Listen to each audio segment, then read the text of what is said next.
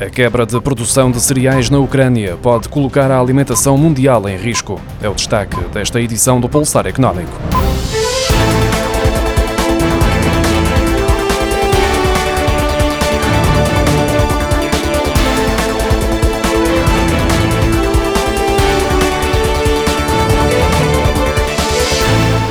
Com os terrenos de cultivo devastados pelas manobras militares e os agricultores mobilizados para defender o país do ataque da Rússia, a colheita de cereais na Ucrânia pode ser reduzida para metade e colocar em risco a alimentação mundial.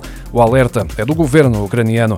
A Ucrânia colheu no ano passado 106 milhões de toneladas de cereais, naquilo que foi um recorde absoluto.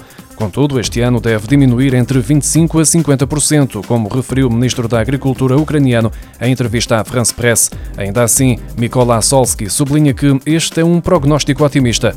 O país é conhecido pelos solos negros e muito férteis, sendo o maior exportador mundial de milho e estava no caminho de se tornar o terceiro maior exportador de trigo. Parte das regiões com solo fértil, em especial no sul, como Kherson, Zaporizhzhia ou Odessa, têm vindo a ser arrasadas pela guerra.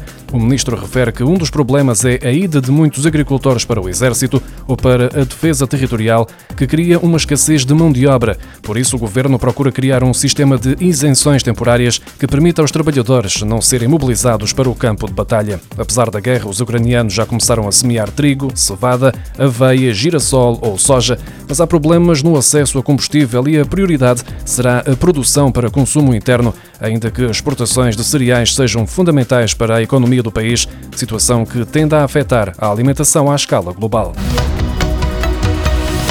Em março, o Iraque exportou mais de 100 milhões e 560 mil barris de petróleo pelo valor de 11.070 milhões de dólares, o valor mais elevado desde 1972, como indica em comunicado o Ministério do Petróleo, citando dados preliminares.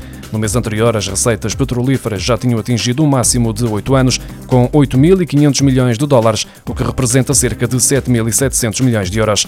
Face à invasão da Ucrânia pela Rússia na quinta-feira, os membros da Organização dos Países Exportadores de Petróleo e os seus aliados decidiram aumentar a produção mensal para 432 mil barris diários em maio. A dívida pública na ótica de Maastricht, que conta para a Comissão Europeia, subiu 2.800 milhões de euros para se fixar nos 274.800 milhões de euros em fevereiro, de acordo com os dados agora divulgados pelo Banco de Portugal. Trata-se do valor mais elevado desde junho de 2021. O aumento verificado em fevereiro esteve em linha com o registado no primeiro mês de 2022, um acréscimo que refletiu essencialmente emissões de títulos de dívida no valor de 2.500 milhões de euros, segundo a nota do Banco de Portugal. Em março foram matriculados 16.213 automóveis em Portugal, no que se traduziu numa subida de 0,7% em relação ao mesmo período do ano passado, de acordo com os dados divulgados pela Associação Automóvel de Portugal.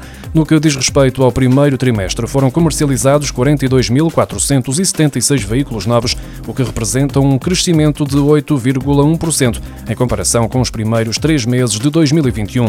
Entre janeiro e março deste ano, as vendas de veículos ligeiros de passageiros aumentaram 12% para um total de 34.771 unidades. Foram vendidos 6.428 comerciais ligeiros, o correspondente a um aumento de 9%, e os 1.277 veículos pesados matriculados no primeiro trimestre significaram um crescimento de 5,6% face ao mesmo período do ano passado. Governo apresentou na sexta-feira o programa para a atual legislatura, onde está incluída a aposta na luta contra a corrupção. Entre as prioridades do Executivo está a obrigatoriedade das empresas com mais de 50 trabalhadores terem canais de denúncia para que possam ser reportados comportamentos suspeitos dos colegas. É ainda estabelecido o reforço das capacidades tecnológicas da Polícia Judiciária e dos meios contra o cibercrime, um tema que está na ordem do dia face aos ataques informáticos que têm ocorrido a várias empresas e outras entidades. Sexta-feira, 1 de abril, arrancou o período de entrega de declaração de IRS referente aos rendimentos obtidos em 2021 e muitos contribuintes não perderam tempo e cumpriram esta obrigação fiscal logo nas primeiras horas. De acordo com o Ministério das Finanças, foram submetidas mais de 456 mil declarações até às 18 horas de sexta-feira.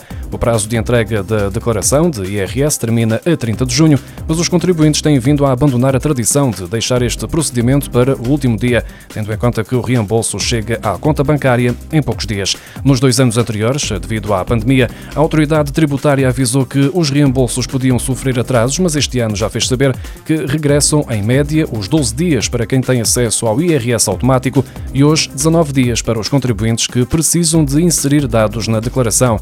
De acordo com a lei, o reembolso tem de ser feito até 31 de julho e para quem tem imposto a pagar, deverá liquidar o valor apurado até 31 de agosto.